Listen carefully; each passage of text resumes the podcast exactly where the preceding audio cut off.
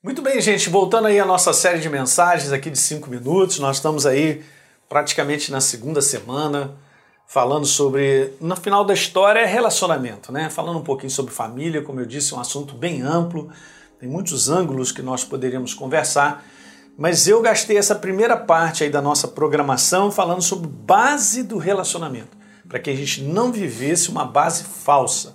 E eu expliquei bem, segundo a passagem que nós lemos lá de Lucas 6, do, do verso 27 ao 38, que é a base de plantar uma semente de maneira contínua.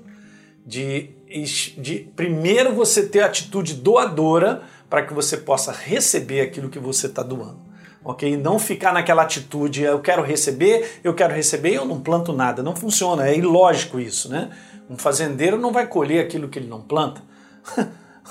Mas ele fica todo animado porque a colheita está chegando, porque ele tem certeza de que ele plantou.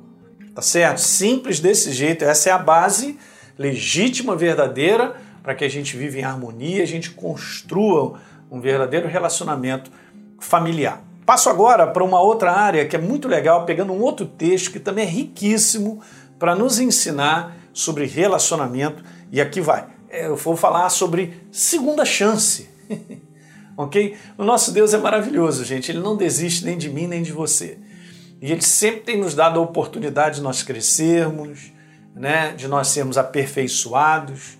E Ele lida o tempo todo com a minha falha e lida com a sua falha de maneira própria. É por isso que Ele nunca desiste de mim e de você.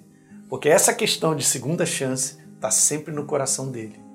Então, se está no coração dele, nós como igreja, nós também temos que tomar posse disso, gente, e ter essa consciência de que segunda chance tem que estar tá sempre no nosso coração ok? Ah, pastor, ó, é segunda chance eu até dou, mas na terceira, quarta, quinta a gente já fica pensando nas outras, né? Aí foi a mesma coisa que Pedro falou assim: Jesus, olha só, quantas vezes a gente tem que perdoar? É, sete vezes? né? Porque ele faz uma conta lá que eu acho que tá bom, né? Mas isso tem a ver com a própria lei da questão. Aí Jesus fala, ó oh, Pedro, o negócio é o seguinte, eu não estou falando sete não, estou falando 70 vezes sete. que Jesus falou?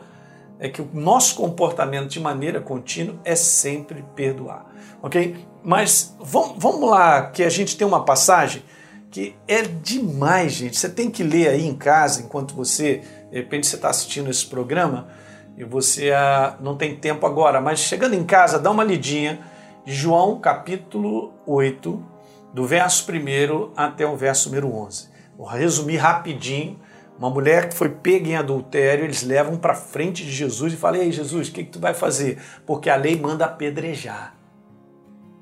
E aí Jesus fica ali e tal, escrevendo no chão e pergunta de novo: E aí, o que, que você tem a dizer? E Jesus levanta para dizer aquela frase que nós conhecemos: Olha, se alguém tiver sem pecado, seja o primeiro a tirar a pedra. E nós sabemos, está escrito lá que todo mundo vazou, da maneira popular, vazou todo mundo, dos maiores, né, dos mais velhos até os mais novos, né? E aí só ficou Jesus e essa mulher. E aí a gente vê isso que está escrito lá. Jesus então ergueu novamente e disse: Mulher, onde é que estão os teus acusadores? Nenhum deles te condenou? E aí ela responde assim: Não, Senhor. E Jesus disse: Eu também não vou te condenar mas vai embora e não peques mais. Demais a resposta que Jesus dá também e o posicionamento dele. E tem algumas coisas aqui que nós temos que aprender. Então eu quero te dizer algo bem interessante. Deus está envolvido quando se fala de pessoas em construção e muitas vezes reconstrução. E daí a oportunidade que Deus sempre nos dá de reconstruir um relacionamento meio partido, meio quebrado, de alguma coisa que não está indo muito bem né? Porque ele está envolvido na construção, mas ele também ele quer estar tá nessa área que é fundamental na nossa vida de reconstrução. Algo que não deu certo, mas ele quer reconstruir aquilo. Então Deus está, presta bem, envolvido quando se fala de pessoas em construção e muitas vezes em reconstrução. João capítulo 8, do verso 1 ao verso 11, pelo menos, gente, nós podemos já três conclusões dessa passagem que eu acabei de descrever para vocês. Né? A gente pode tirar aí conclusões sobre relacionamento. Ok? Vamos lá, o primeiro? Primeiro é o seguinte: onde já não há possibilidade de restauração para o homem, Deus mostra que a possibilidade existe. É incrível, né? O homem dizer assim: não tem mais jeito. Não tem mais jeito porque ele colocou dentro de um frame, ele botou dentro de uma caixinha, ele botou dentro de algo, como por exemplo os homens chegarem e falar assim: ó, pela lei tem que ser apedrejada. Não viram outra possibilidade a não ser aquela. Porque pela lei tem que fazer isso. E isso aqui não tem mais jeito. Ah, o jeito é esse e ela será destruída. Então você vê, né? A pessoa é destruída porque ficou dentro daquele frame que eu estabeleci, eu pensei. Isso chama-se a lei. E a lei trabalha na nossa cabeça, na forma de algo que eu vou comentar um pouquinho para frente no próximo vídeo que você vai gostar. Ok? Mas nós vamos falar sobre essas três coisas. Onde já não há possibilidade de restauração, isso é uma das conclusões. Para o homem, Deus mostra que a possibilidade existe. Então chegou Jesus e trouxe uma outra maneira de olhar para aquela situação. E aí o que, que aconteceu?